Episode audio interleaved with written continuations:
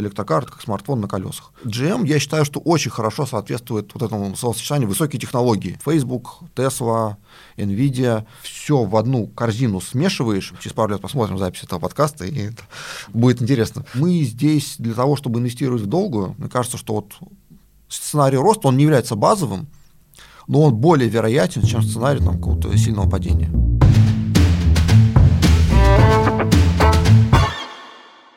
Всем привет! Сегодня у нас в гостях Никита Емельянов, э, главный управляющий активами компании Atom Management. Никита, здравствуй. Привет. Спасибо, что пришел. Ну, первое, с чего хотелось начать, э, название фонда твоего, фонд высоких технологий, достаточно фонд э, старый, седьмого года существует. Он достаточно крупный, 12 миллионов долларов чуть меньше миллиарда рублей. Первое, с чего хотелось начать, это вот э, это все-таки узкосекторальный фонд или это фонд широкого рынка, чтобы понимать, с чем потом сравнивать. Да, действительно, это э, узкоспециализированный фонд на технологический сектор. То есть его нужно сравнивать с другими фондами технологическими, ну и можно с индексом NASDAQ Composite как бенчмарк. Но при этом э, надо сказать, что обычно в технологическом индексе или в технологическом фонде мы видим доминирующее представительство компаний, которые можно условно назвать а, quality growth. То есть, с одной стороны, это growth стоки, растущие, ну, типа там Netflix, Amazon, там, Facebook. С другой стороны, это все-таки относительно quality stocks, то есть в плане, что у них хороший баланс, чистая денежная позиция, там нет долга, положительный денежный поток, а, то есть все у них прекрасно, там стабильный бизнес. И вот таких вот, если мы посмотрим на индекс NASDAQ, таких вот там 80%, условно, там, может даже 85%. Что немножко сужает э, вот инвестиции. А в рынке, на рынке есть другие классы активов. Есть и там value, которые в технологическом секторе мало представлены, есть там disruptive stocks, которые там еще более растущие, но там убыточные, поэтому они могут пока похвастаться quality. Поэтому мы стараемся инвестировать в такие тоже, чтобы дать э, нашим клиентам экспозицию на разные течения на рынке, плюс э, не ограничивать себя в гибкости, потому что ну, мы знаем, что иногда growth стоки растут, иногда value стоки растут. Когда ты ограничен только одним классом активов, снижается гибкость, а иногда интересно и value подобрать. Вот. А иногда интересно там, в дисрафте столько сложиться, которые там распродали, и можно рассчитывать на хороший рост. Поэтому мы вот э, стараемся лавировать между вот этими классами активов, и да, поэтому несмотря на то, что это технологический фонд, там можно увидеть и представителей других отраслей, которые вроде как обычно к технологическому фонду не имеют отношения. Сейчас в твоем фонде первые строчки хит-парада — это Amazon, Uber, GM. Ну, интересные две истории здесь. Предлагаю подробно о них поговорить, почему именно они, начав, может быть, даже с GM. Ну да, на самом деле действительно, что если посмотреть на ландшафт российских э, фондов, которые инвестируют в IT, то, в общем-то, ну, Amazon, понятно, почти все инвестируют в Amazon, да, ну, никого не удивишь.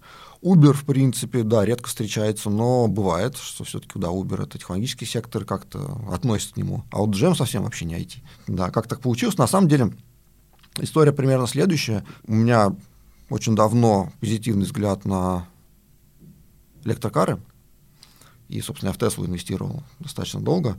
И в, когда я включили в S&P 500, это был год назад, я понял, что уже, в принципе, история на этом заканчивается. Ну, по крайней мере, история в том плане, в которую я ее закладывал. То есть акции могли продолжать расти дальше. В принципе, они в последнее время неплохо растут, как скорректировались. Но как бы это же была не моя идея. Вот, я считал, что акция оценена справедливо, но пока не продавал на включение в S&P 500, потому что там было очень много шартов, э, люди заходили, что сейчас включат, и потом они грохнутся. А я ждал хороший квартал четвертый и хороший, соответственно, отчет квартальный в начале января. И я думал, что отчитаются их, вырастет все, шарты закроют, очередной раз всех вынесут, и там, может быть, продавать. Собственно, примерно так и произошло, и в январе я начал продавать Теслу, и при этом как бы э, остался вопрос, ну хорошо, мы из Теслы выходим, а что дальше? Позитивный взгляд на электрокар сохраняется, да, Тесла цена справедлива, но там же есть и другие компании в этом сегменте, которые можно подобрать, и э, здесь возник GM, э, как э, компания, которая очень активно идет в электрокары, Плюс э, они очень активны, можно назвать даже их одним из лидеров, может быть, там прям лидером, может быть, там второе место они делят в сегменте роботакси. У них есть стартап Cruise, такая вот жемчужина в активе GM, который вот уже в следующем году начнет монетизировать прям на полную сервис роботакси там, в отдельных штатах в США. И компания вообще, менеджмент планирует очень много денег заработать с, с этого бизнеса. И уже сейчас круиз оценен там, 30 миллиардов плюс. Джем э, монетизирует этот актив еще и таким образом, что они доля привлекают новых инвесторов в этот в круиз, вот, в том числе там очень известных венчурных инвесторов и там крупные технологические компании. Вот, и на последнем раунде финансирования он был оценен там, в 30 там, с небольшим миллиардов долларов. А причем сама капитализация джем там типа 90 миллиардов долларов. Вот, а у джем доля в 70% в круизе. Вот. Ну, понятно, что как бы инвестиции в джем, они не основаны там чисто заработать, как саму запарts компания оцениваешь, она там дороже, ну, значит, надо покупать, дисконт когда-нибудь в будущем там он закроется. Нет.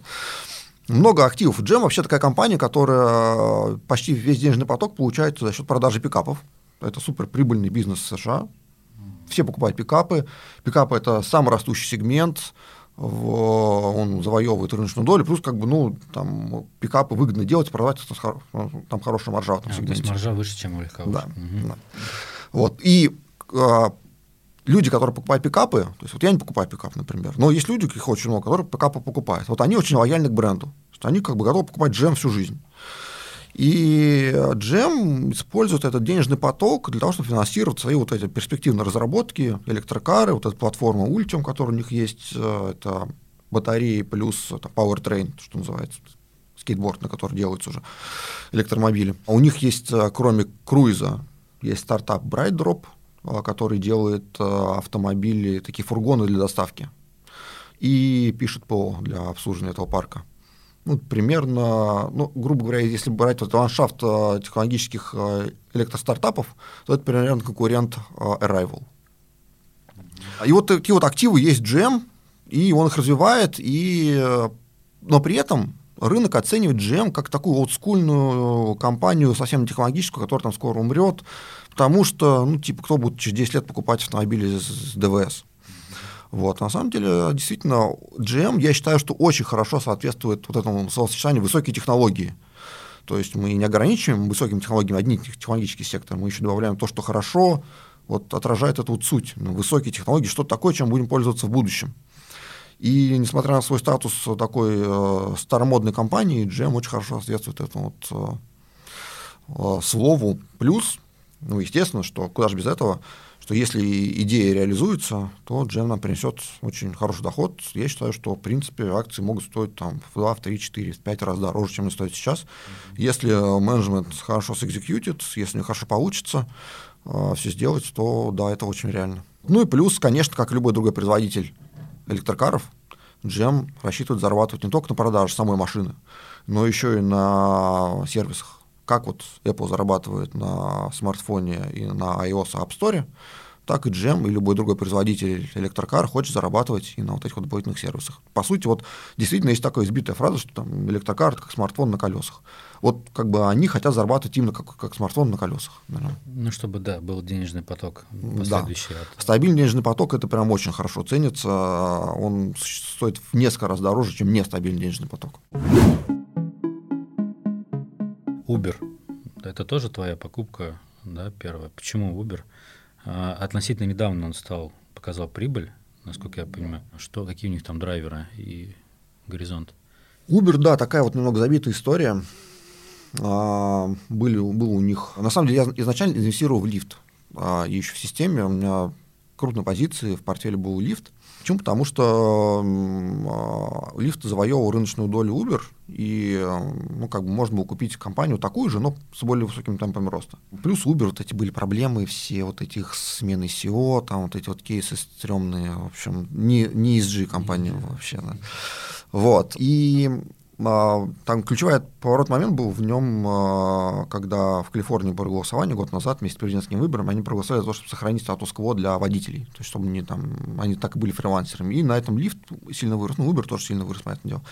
Вот в какой-то момент стало интереснее перекладываться из лифта в Uber, там дисконт между ними вырос, э, и стало понятно, что, в принципе, Uber тебе а, по чуть более высокой цене, конечно, но дает экспозицию не только там на такси, но еще и на доставку еды, очень хороший бизнес. Вот. Ну и плюс, как бы Uber все-таки крупная компания с большей возможностью по синергии между различными бизнесами.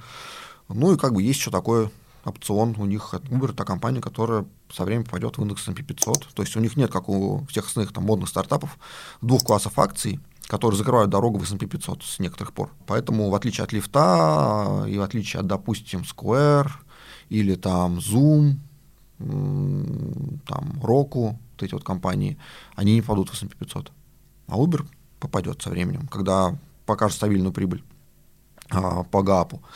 Но это будет, наверное, там, конец 22 может, там 23 год. Это, там уже потом разберемся, когда он на этом вырастет. А, там, может быть, это будет хороший для того, чтобы продать. А пока что э, очень дешево, там, типа, три выручки э, там, следующего года, или, может, даже уже меньше трех выручек. На Uber давит последнее время, особенно когда пришел Байден, привел своего человека э, руководить, э, там, типа, как министерство по Министерство труда, наверное, как Department of Labor называется. И он сказал, что ему не нравится, что вот эти вот водители, они как бы типа безработные, их нужно, конечно же, их нужно там принять в штат, и опять началось давление на Uber, ну и на Lyft тоже, ну, что позиция была в Uber, вот, и он начал падать, падать, падать, и люди понимают, что, ну, просто в Европе есть похожие тенденции, люди понимают, что как бы возможно Uber придется подвинуться, и они в Великобритании уже подвинулись, что приведет к тому, что косты у них вырастут. А они так как бы убыточные, и типа никогда мы прибыль не увидим. Но на самом деле такой очень краткосрочный взгляд, прямолинейный, и понятное дело, что Uber а, попытается переложить эти деньги на конечных потребителей. А опросы и исследования показывают, что потребители такси, они не замечают скачка цен там, в 10%. Ну, это вообще ничто. Вот я, например, с утра там, вот, вожу ребенка в школу на такси. Ну, вот, и э, стоимость поездки может быть там 800 рублей, а может полторы тысячи. И это как бы рандомная величина вот в этом диапазоне. И понятно, что я как бы, ну я поеду, да, если полторы тысячи, ну я поеду, а что, мне нужно ребенка в школу отвезти. Если я там поеду на метро, это будет там в два-три раза э, дольше. Если я поеду на своей машине, это будет тоже дольше, потому что там пробки, а такси объезжает по выделенке. Поэтому, как бы, окей с этим. А там 800 или 900 или 1000 я, я вообще не, не, не замечаю. И люди не замечают разницу, там 10%. А увеличение чека на 10% с запасом покроет все дополнительные косты Uber. Вот, поэтому не стоит этого бояться. Такси очень прибыльный бизнес. Это мы видим по Яндексу в России, это мы видим по Uber в крупных городах. Они могут показывать по такси EBITDA маржин в 50% в крупных городах уже, где они набрали а, масштаб. Это как бы такой хороший показатель того, сколько может зарабатывать, сколько может приносить бизнес такси в будущем. И э, вот эти вот риски, они, конечно, очень сильно давят, не, не меняют долгосрочную историю, но очень сильно сбивают ценник на акции.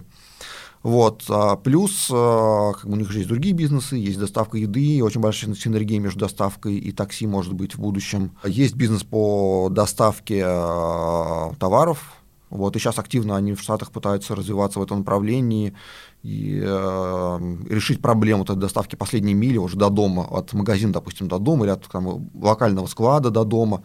Очень большой сегмент, на котором Uber может очень много денег зарабатывать. Реклама. Э, вот никто не думает о Uber как рекламная платформа, но они очень много денег могут зарабатывать на рекламе. Как там хороший пример для них это Amazon, который по там, рекламным доходам, по-моему, сейчас третий в США после Google и Facebook. Хотя мы, опять же, не думаем про Amazon как о рекламной платформе. Вот. Uber тоже может зарабатывать на рекламе, причем очень много. Ну и инвестиции вот в разные стартапы. И, а, когда ты смотришь на Uber, ты как бы там люди оценят его по мультипликаторам. Там, ну, P я, понятное дело, не имеет смысл. И беда, типа тоже пока, ну, там, price to sales.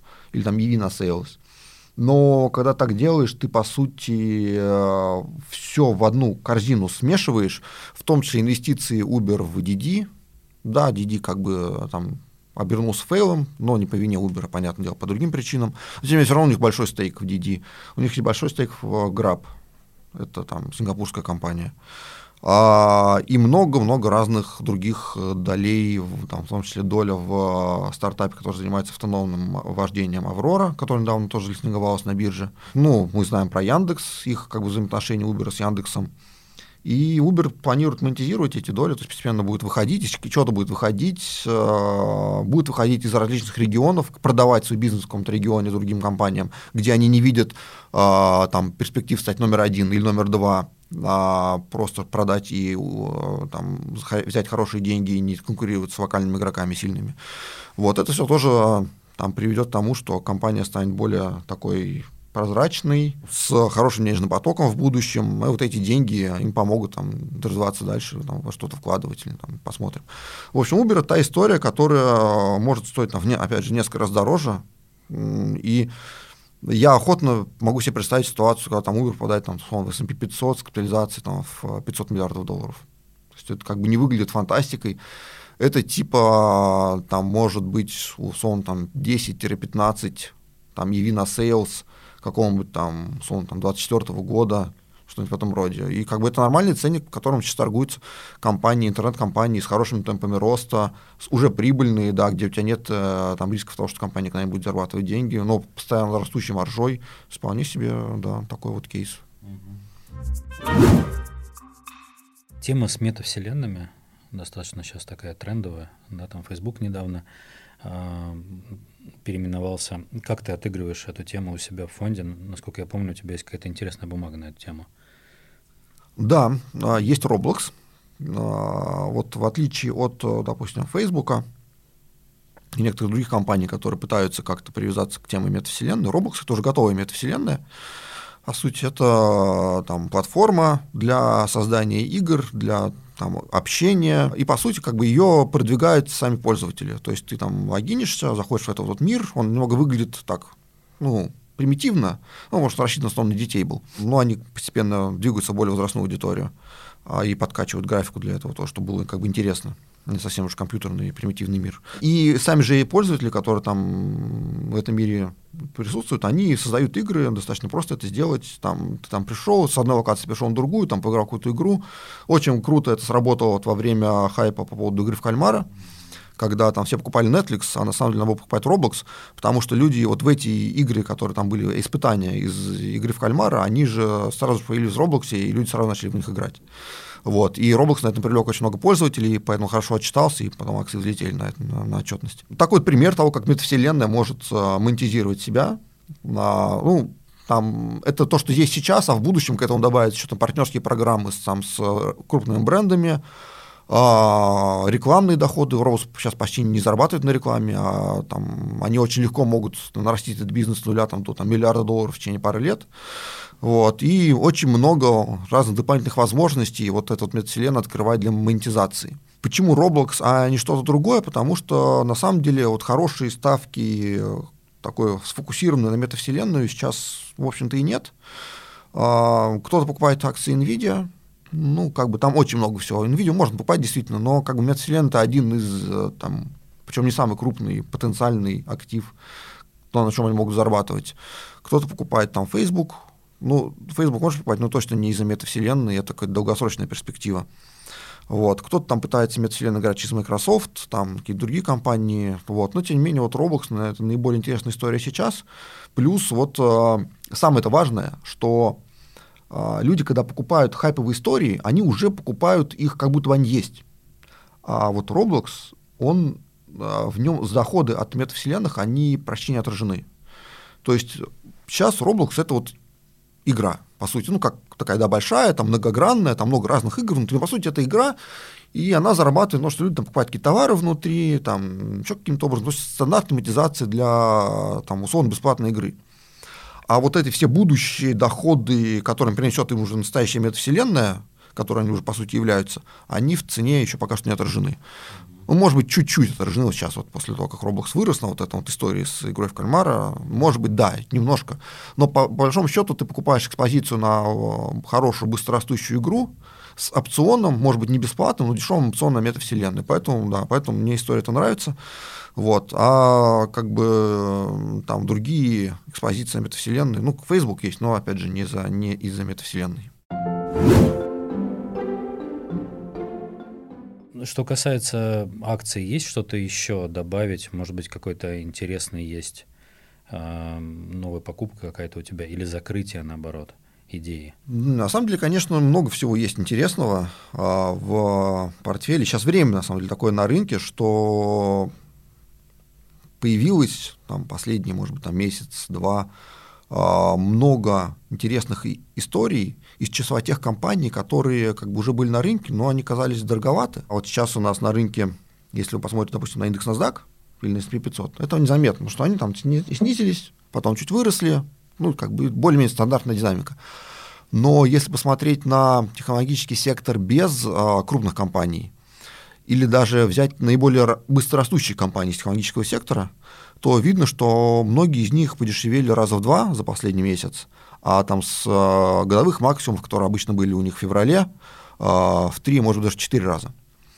И эта ситуация очень сильно напоминает то, что было в 2000 э, году, вплоть даже до тайминга.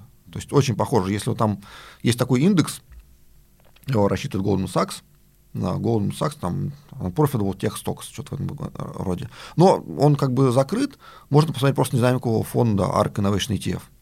Он очень похож на вот этот, он практически один в один.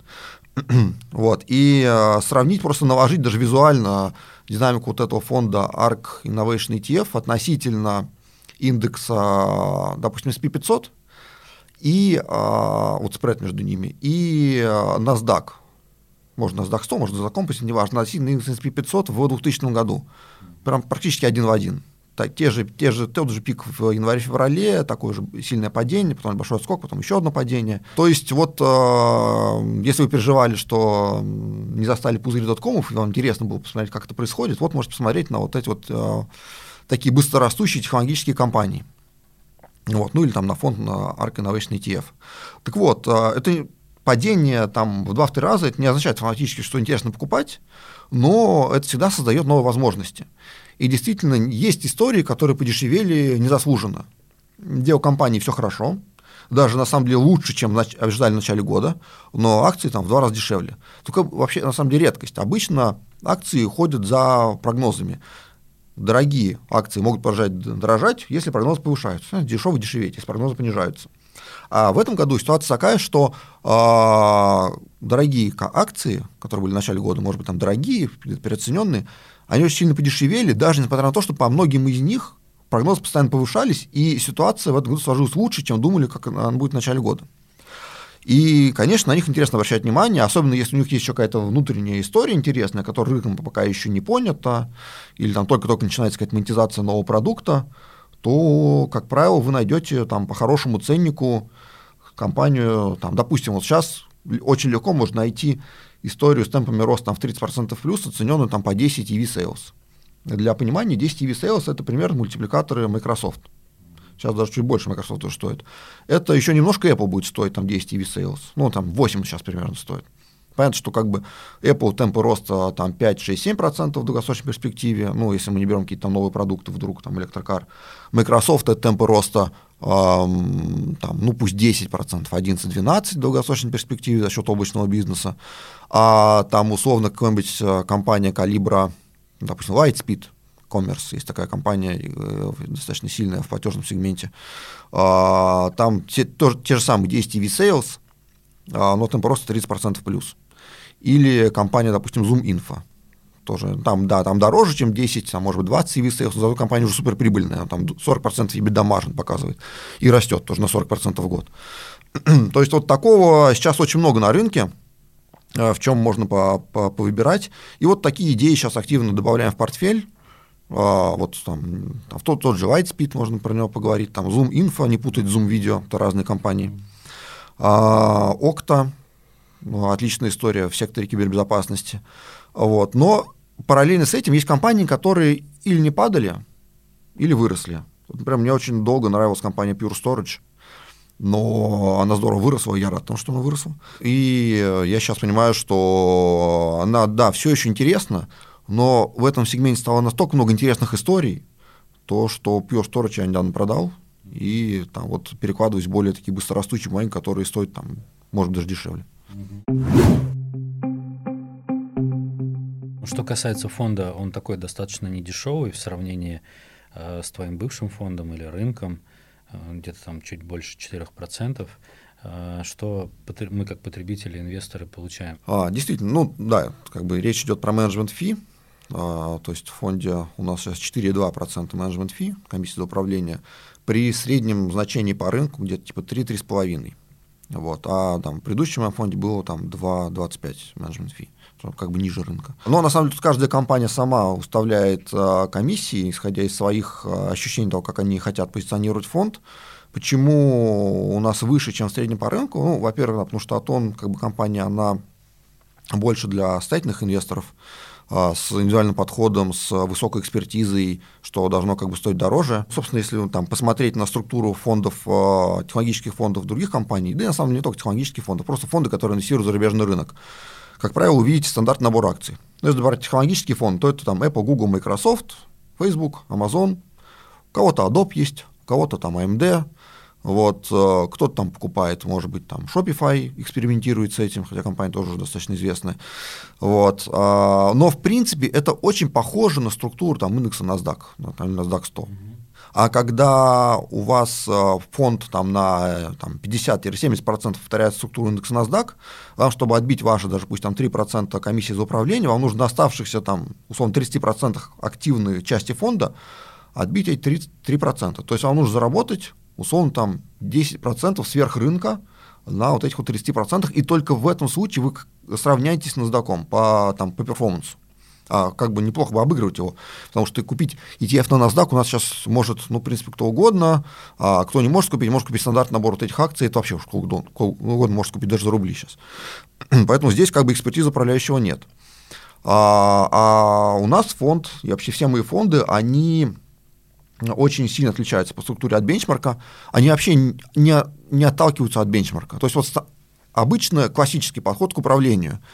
У тебя там, вот, допустим, есть вот в NASDAQ Apple там 10%. Вот у тебя, допустим, нейтральный взгляд на Apple.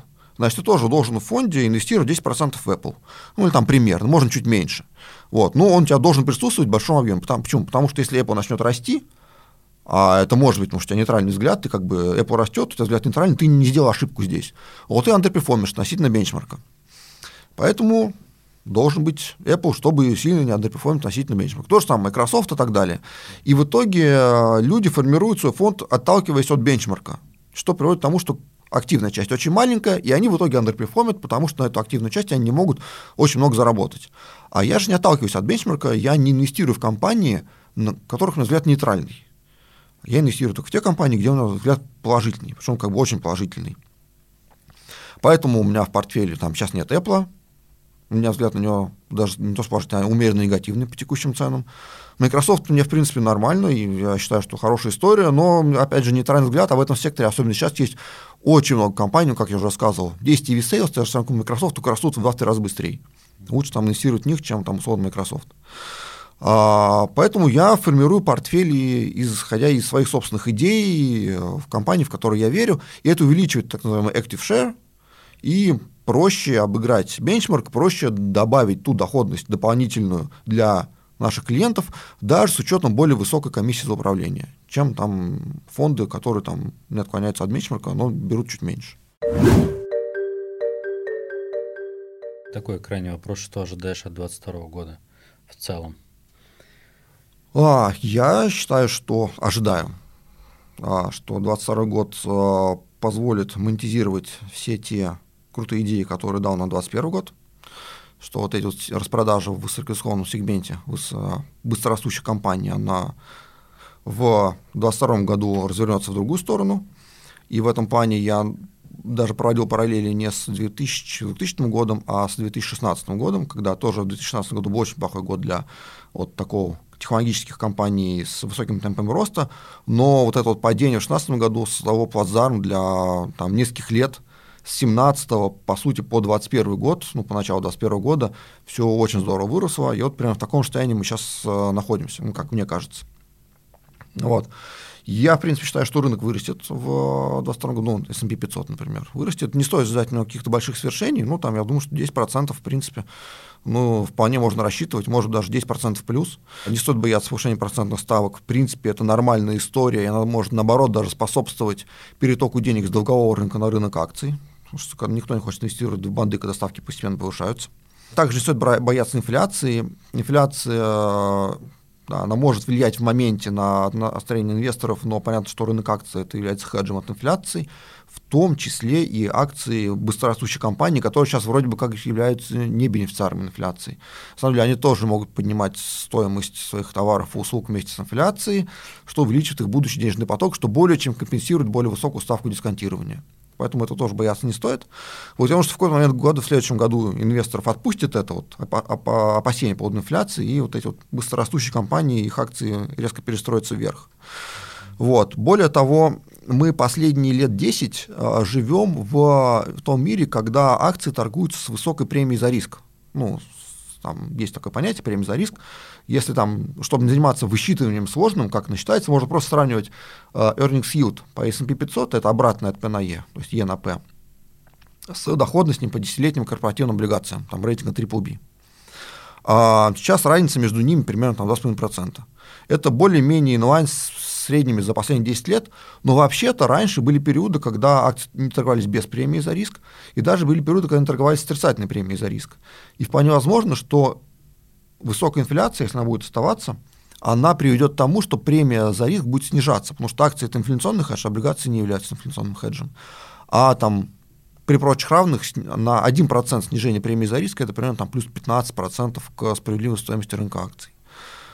Так что вполне возможно, я, скажем так, больше готов представить ситуацию, когда мы в следующем году очень сильно вырастаем, там на 20-30% рынок акций вырастает, чем ситуация, когда в следующем году мы падаем там, типа, на 20%. Мне кажется, что вот сценарий роста, он не является базовым, но он более вероятен, чем сценарий там, какого-то сильного падения.